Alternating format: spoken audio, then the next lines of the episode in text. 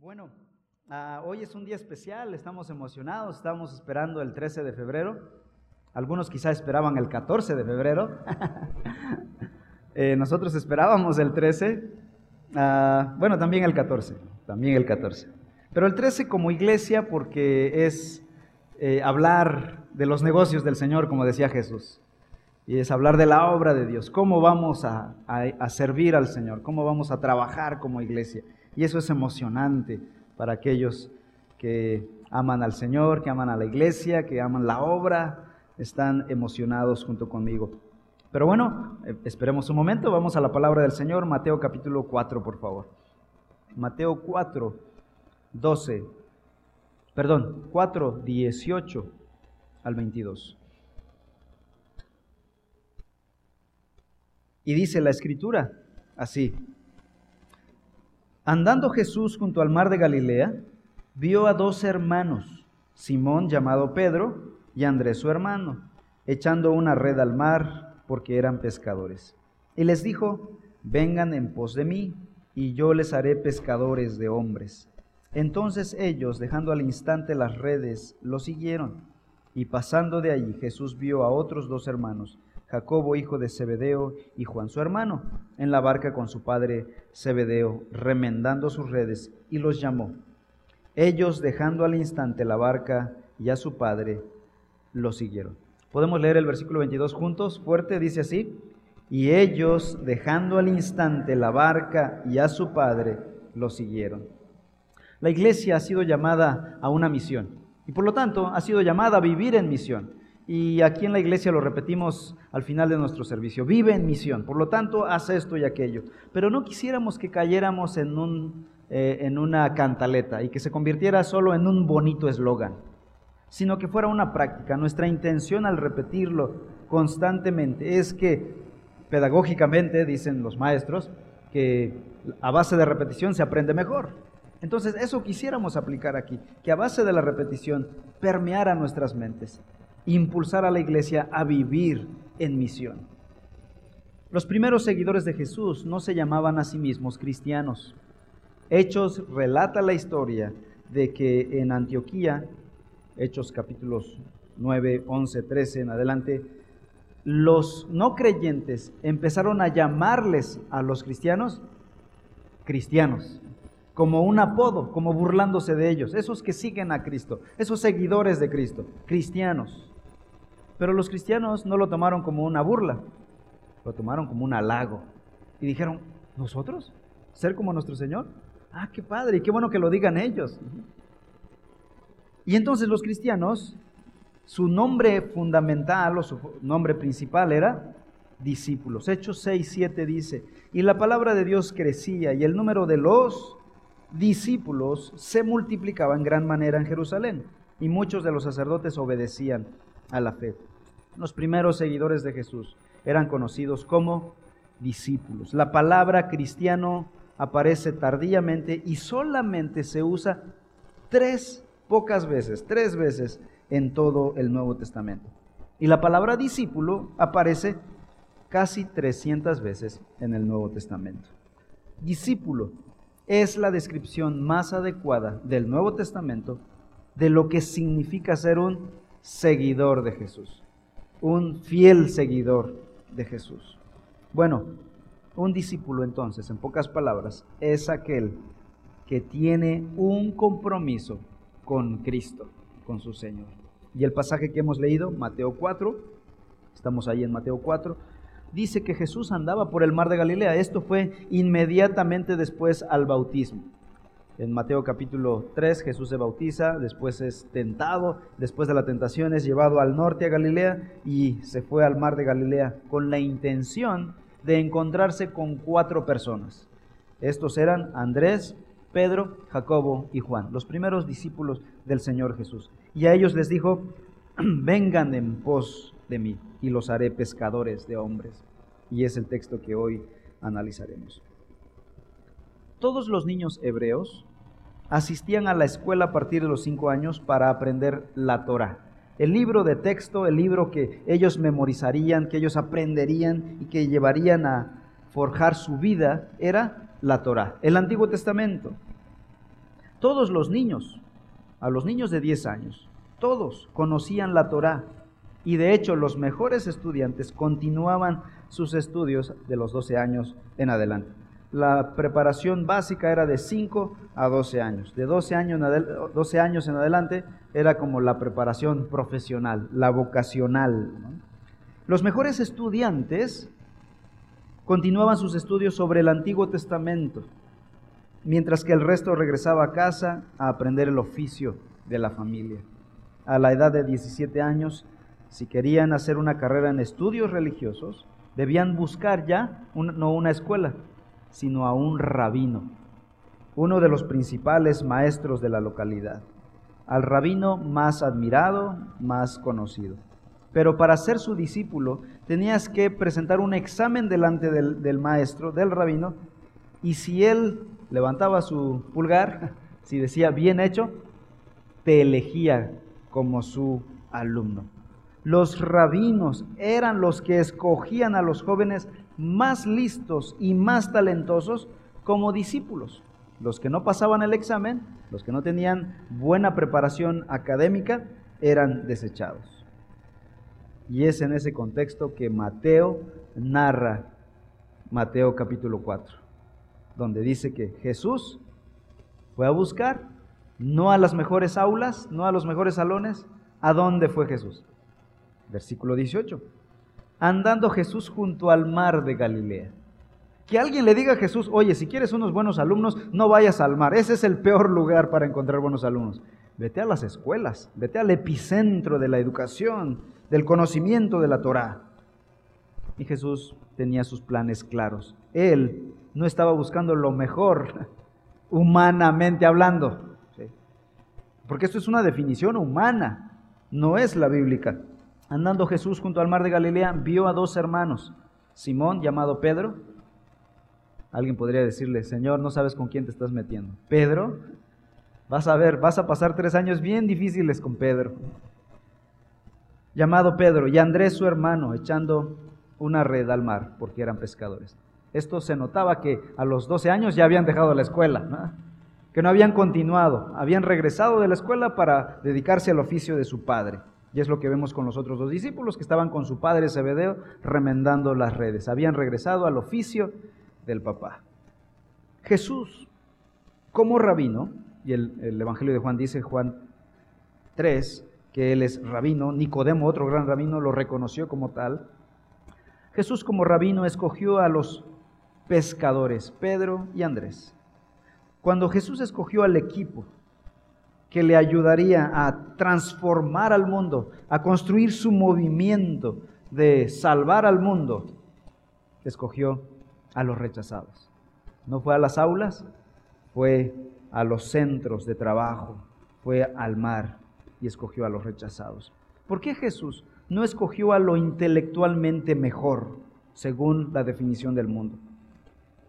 Porque Jesús quería demostrar claramente al mundo que el éxito en la transformación de la vida de las personas no depende de las capacidades de los individuos. Repito, Jesús quería dejar en claro que el éxito en transformar la vida de los individuos y del mundo no dependería de las capacidades de los individuos. ¿Qué hubiese pasado si Jesús en vez de escoger a Pedro y a Andrés hubiese escogido a Gamaliel y a Nicodemo, dos grandes rabinos? Si lo hubiera logrado, la gente hubiera dicho, ah, bueno, lo, está logrando porque mira el equipo que tiene, es el Real Madrid, ¿no? los jugadorazos que tienen, ¿no? No, aquí no había razón humanamente hablando para poder asegurar que el éxito se debía a la capacidad humana. Jesús estaba demostrando que todo dependía de su poder, solamente de su poder. Primera de Corintios 1, por favor. Busquemos en nuestras Biblias. Primera de Corintios 1, 20.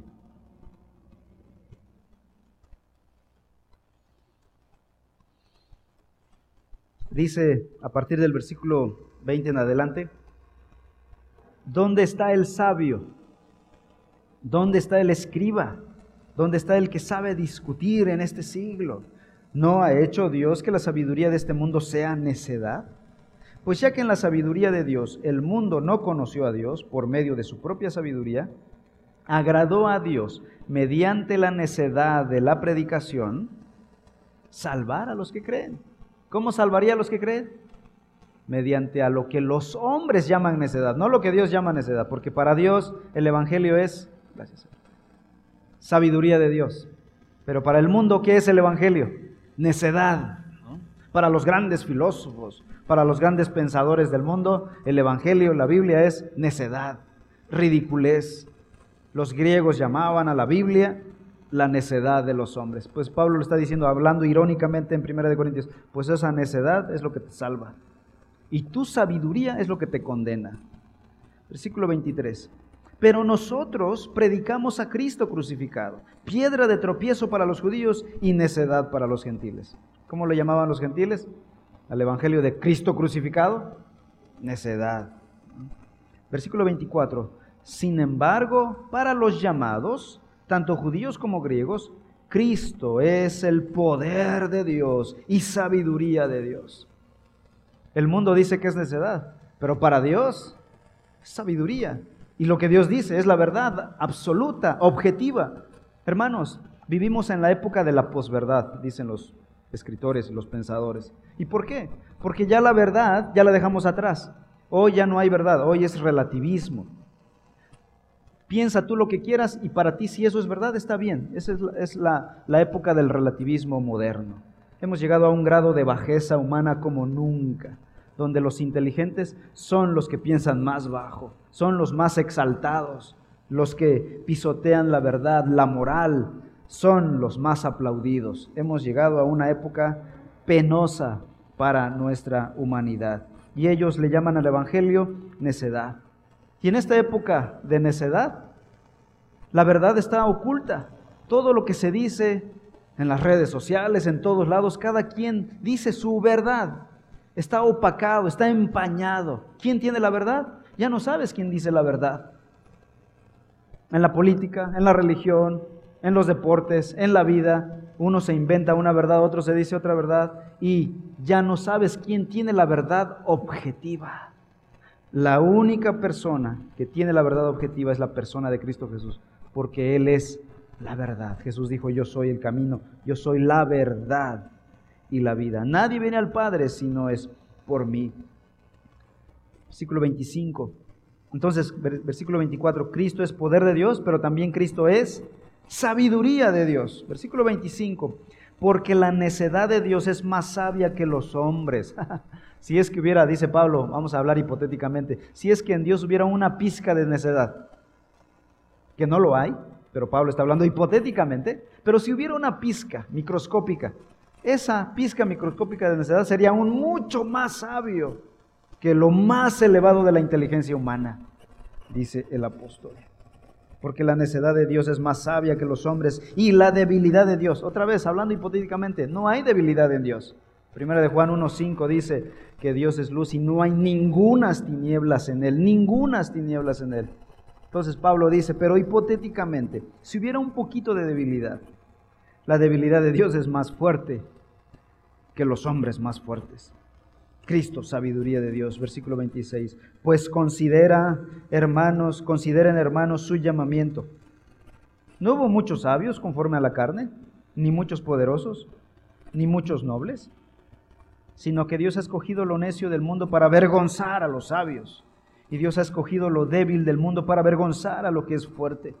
También Dios ha escogido lo vil y despreciado del mundo, lo que no es, para anular lo que es para que nadie se jacte delante de Dios. Y aquí está en el versículo 29 la razón de por qué Jesús escogió a pescadores y no a lo mejor del mundo. Para que nadie se jacte delante de Dios. Versículo 31. Para que, tal como está escrito, el que se gloría, gloríese en el Señor. Esta es la razón de por qué Jesús escogió a estos hombres. Jesús escogió a lo débil del mundo para enseñarnos que su poder en vasos débiles era infinitamente más grande que todo el talento del mundo junto. Dios usó a estos hombres débiles, pobres, para trastornar al mundo. Cuando los cristianos llegaban a una nueva ciudad, decían los, los gentiles, ahí vienen estos que trastornan al mundo. Pero no en el mal sentido, porque los cristianos nunca, hermanos, en la historia de la iglesia fueron esos que revoltosos, que destruían eh, negocios y hacían todo el relajo que hoy vemos, el show que hoy vemos. No, eran los más trabajadores, los más responsables, los más éticos, los que tenían un matrimonio, los que empezaron a, confrontar, a vivir contra corriente, contra cultura. En los matrimonios gentiles era común la poligamia, se me estaba yendo la palabra. Pero los cristianos empezaron a tener un solo matrimonio, cuidar a sus hijos. Los romanos despreciaban a sus hijos, dejaban que los esclavos criaran a sus hijos. Ellos empezaron a criar a sus hijos, empezaron a educar a sus hijos. El mundo fue bendecido con el cristianismo, culturalmente, científicamente. Las primeras universidades en Europa surgieron gracias al cristianismo. La reina de todas las facultades en las universidades europeas era la facultad de teología. Y hoy se avergüenzan de que alguna que otra universidad tenga una facultad de teología. De hecho, en México ni la hay, yo creo. A menos que sea una universidad cristiana. Cuando esta fue la reina de todas las facultades en el mundo.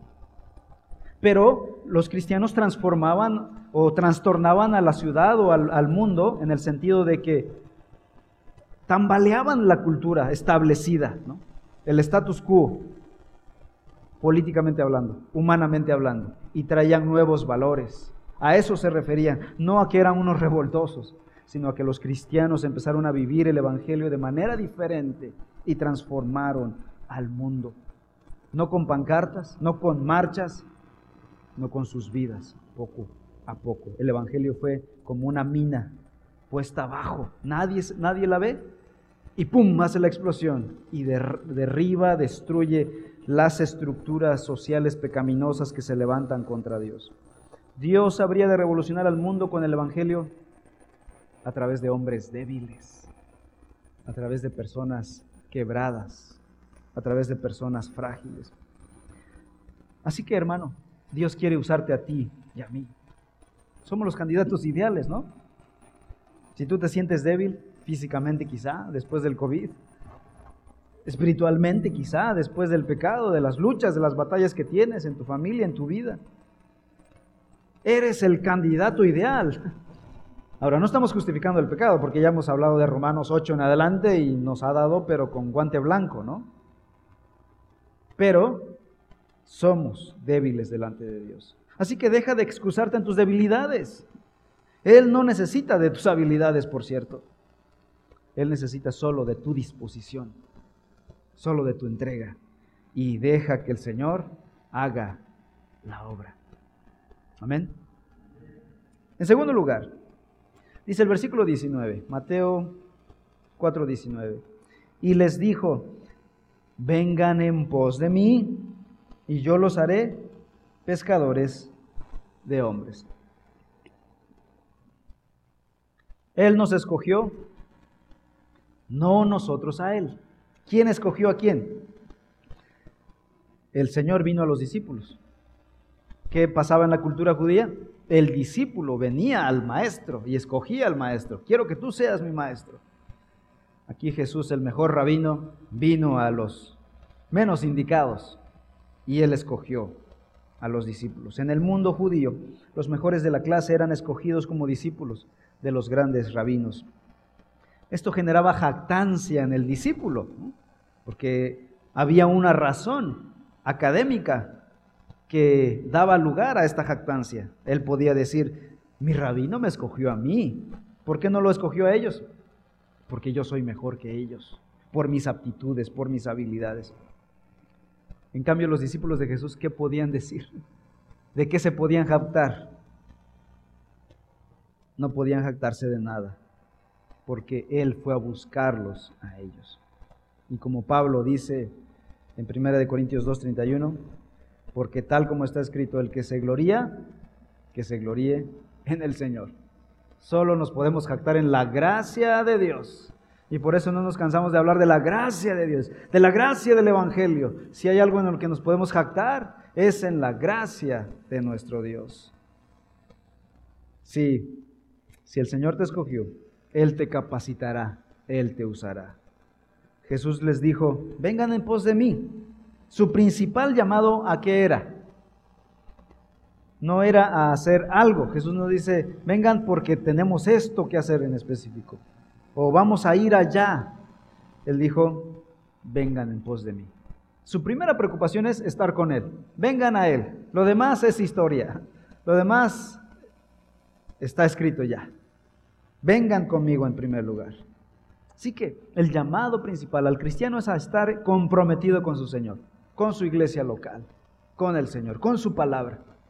Lo demás se va a ir dando. Una cosa lleva a la otra.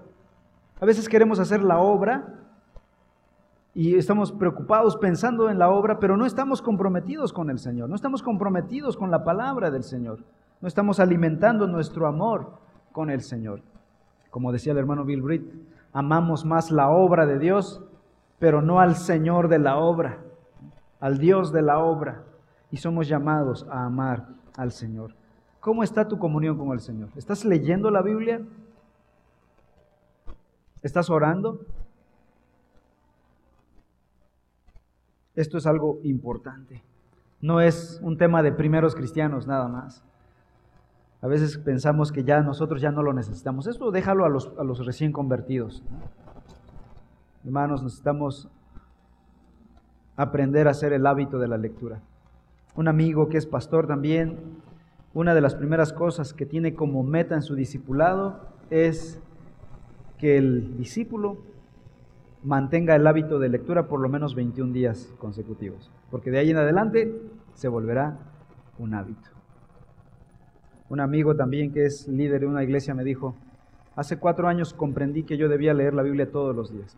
Y desde ese día dije, decido a partir de hoy leer la palabra de Dios. Truene, llueve o relampague. Y me dijo, hasta hoy en día, cuatro años después, no he dejado de leer la Biblia un solo día. Y le dije, gloria a Dios hermano. Necesitamos hacer una resolución, como lo hizo Jonathan Edwards, ¿no? Las resoluciones de Jonathan Edwards. Resuelvo tajantemente hacer esto, ¿no? dar este paso y no estar como montaña rusa, a veces acá arriba, bien espirituales o a veces hasta acá abajo, bien tronados espiritualmente, sino resuelvo estar estable con el Señor y con su palabra. Versículo 20, 4:20. Entonces ellos, dejando al instante las redes, ¿Qué hicieron Andrés y Pedro? Lo siguieron. Versículo 22. Y ellos, dejando al instante la barca y a su padre, lo siguieron. Aquí se mencionan algunos instrumentos de trabajo y también otras cosas importantes. Redes, barcas y padre, dice el versículo 22. Ambas cosas representan lo más importante en nuestra vida. Uno, las redes y las barcas representan nuestros instrumentos de trabajo, nuestras carreras, nuestra vocación, nuestro oficio, con lo que nos ganamos la vida. Es lo que representan nuestras redes y nuestras barcas. Padre representan nuestras relaciones familiares más significativas, más estrechas. Para ser un verdadero discípulo, Jesús debería ser más importante que cualquier otra cosa. Tal vez a alguien Dios les tenga que llamar que cambie alguien su vida, algo en su vida, o a alguien, para poder servirle sin ningún obstáculo. En mi caso, esto fue lo que fue el parteaguas de mi historia. Y cuando llegué a la comprensión, a comprender que Dios me estaba llamando al ministerio a tiempo completo y que tenía que dejar a mi padre y a mi madre. Bueno, solo a mi madre porque mi padre no estaba. El Señor me había hecho la tarea fácil desde antes. Vivía con los, con los abuelos y con mi madre. Ah, pero tenía que dejar. Mi abuelo era mi padre. Tenía que dejar a mi familia y dejar todos mis sueños y mis planes para la obra, para dedicarme al ministerio a tiempo completo. No crean que dije, sí, Señor, ya rápido guardo mis maletas y me voy, ¿no? Fue difícil. Fue un proceso largo de pensar, meditar, tal vez hacer berrinche llorar, hasta dar el paso absoluto y decir, está bien, voy a obedecer. Pero hoy agradezco a Dios por haberme llamado, porque es lo mejor que me ha pasado en lo personal. Es la, la bendición más grande que me ha pasado. Y tal vez a alguien, a algunos, Dios les esté llamando a hacer ajustes en sus vidas. Tal vez haya cosas, situaciones, maneras, hábitos, malos hábitos. El mexicano es muy mal habituado. Que tenemos que cortar, que tenemos que tajantemente empezar a cortar para servir con más gracia, con más excelencia, con más entrega, con más fruto, sin menos obstáculos. Es muy probable que Dios lo haga. Pero también es probable que hay gente que no tenga que hacer mucho cambio en su vida. Ya Dios ha venido trabajando por muchos años y tal vez los cambios no sean tan dramáticos, sean pequeños. Sea lo que sea, debe quedar patente que en tu vida Jesús es más importante que cualquier cosa. Que tu trabajo, que tu familia, que tu yo, que tu autoplacer, que tu conveniencia. Jesús es lo más importante para ti. Esto quedó patente cuando los discípulos escucharon el llamado y ellos al instante dejaron las redes. Dejaron las redes y a su padre, dice el versículo 22. Versículo 19, nuevamente regreso ahí. 4.19. Y les dijo, vengan en pos de mí y yo los haré pescadores de hombres. En cuarto lugar, Jesús nos escogió para multiplicarnos espiritualmente. Él dijo, vengan en pos de mí. Si están conmigo, en mí, podrán multiplicarse, podrán ser pescadores de hombres. Jesús era un pescador de hombres. Ese fue el propósito de su venida. Lucas 19:10 dice, porque el Hijo del Hombre ha venido a buscar y a salvar lo que se había perdido. ¿Cómo demuestras tú que eres un discípulo? Bueno, vamos a Juan 15, por favor. Juan capítulo 15, versículo 8.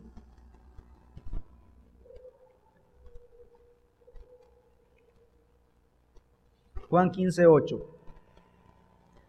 En esto es glorificado mi Padre, en que den mucho fruto, y así prueben que son mis discípulos. ¿Cómo demostramos que somos sus discípulos según este pasaje? Dando fruto. El fruto puede ser de distintas eh, características, principalmente dos. Si vamos a Juan 15 y si vamos a Gálatas 5, aquí nos presenta las dos maneras de dar fruto.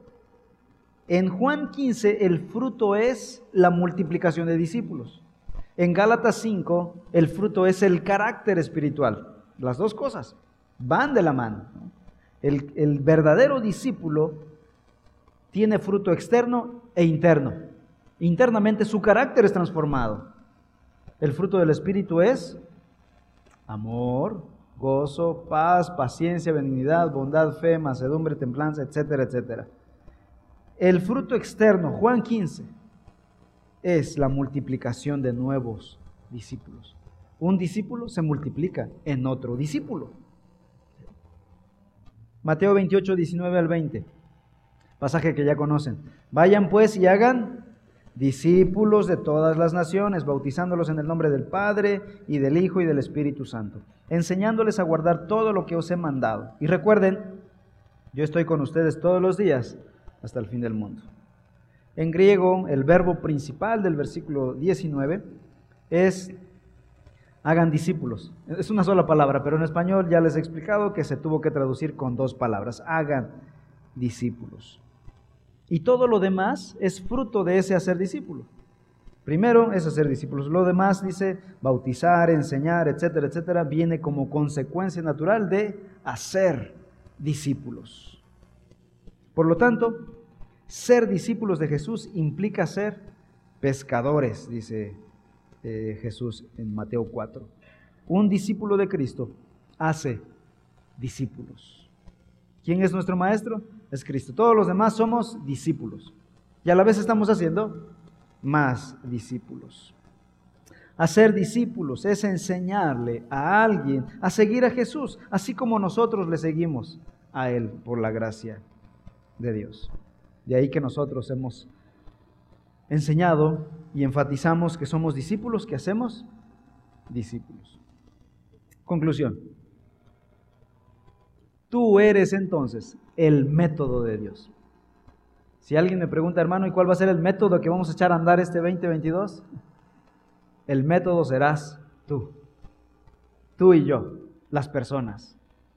Y se ha probado que no hay mejor método que nosotros las personas. Y en este año 2022 queremos desafiarte a dos cosas. En primer lugar, a que tú te conviertas y te comprometas como un discípulo de Jesús. Como un discípulo de Jesús. No como un fan del cristianismo. Alguien que le gusta el cristianismo porque quizá haya buenas cosas del cristianismo, del evangelio. No, no, no. Como un discípulo de Cristo Jesús. Ese es mi, mi reto para ti.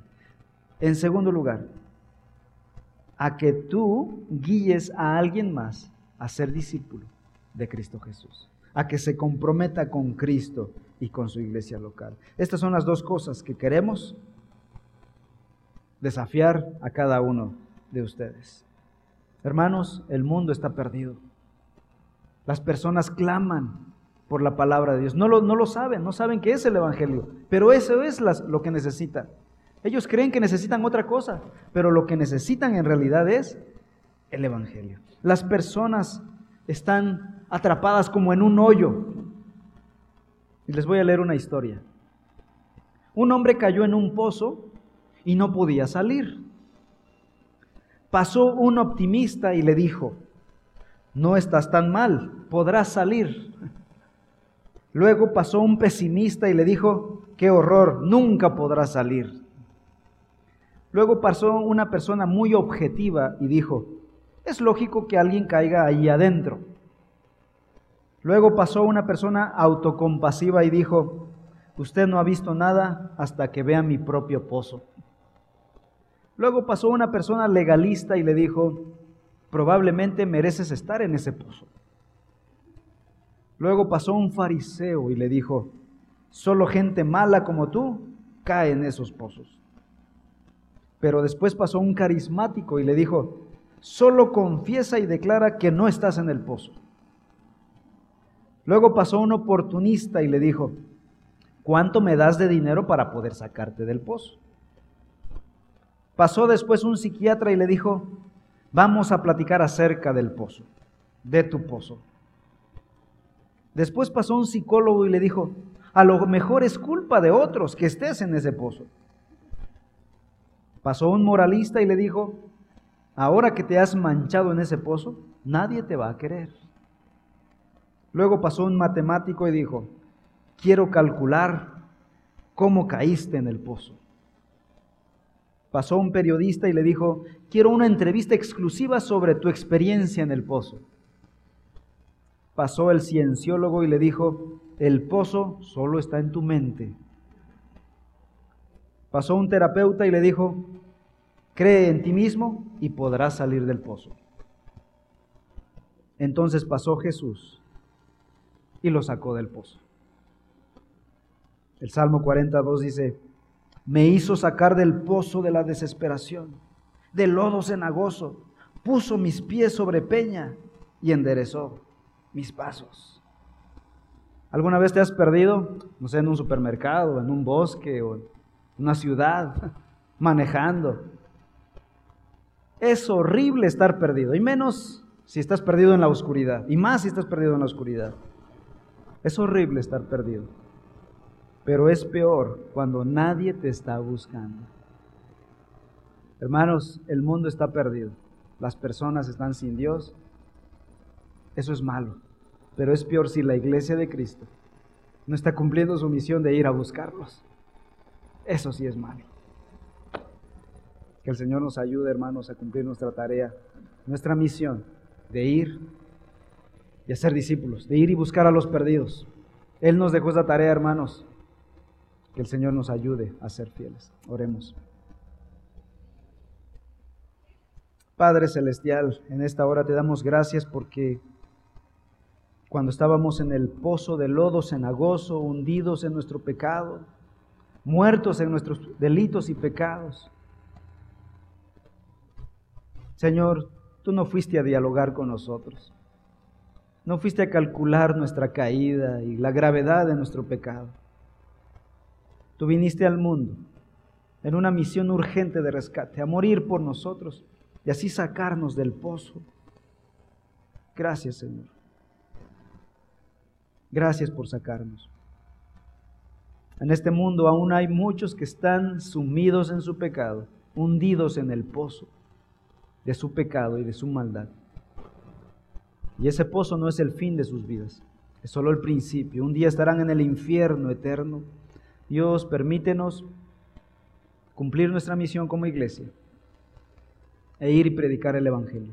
Nuestros amigos, nuestros familiares, nuestros compañeros de trabajo no lo saben, no saben que están en una condición tan peligrosa, ellos están viviendo sus vidas felices o tal vez infelices, pero no quieren nada contigo, Dios. Toca sus corazones, Padre, abre sus ojos y a nosotros ayúdanos a obedecer la gran comisión, a no perder el tiempo en nuestras peleas callejeras, en nuestras peleas domésticas. Tenemos una gran tarea que hacer. Ayúdanos a no perder el tiempo con distracciones de este mundo. Padre Celestial, levanta tu iglesia, enciende nuestro motor, Padre. Despierta nuestra compasión por los perdidos, Señor. Si somos tus discípulos, ayúdanos. Ayuda a tu iglesia, que Reforma sea una iglesia misionera, discipuladora, evangelista, Padre Celestial, a no perder el tiempo en trivialidades, a no ser una iglesia inmadura, a dar los pasos y a obedecerte, Señor.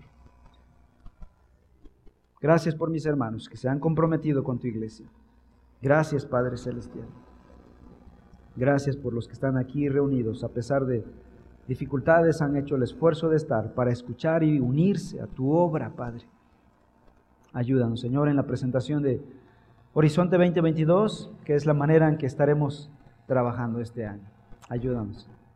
Te alabamos, Señor, en el nombre de tu Hijo Jesús, nuestro Señor, nuestro Salvador.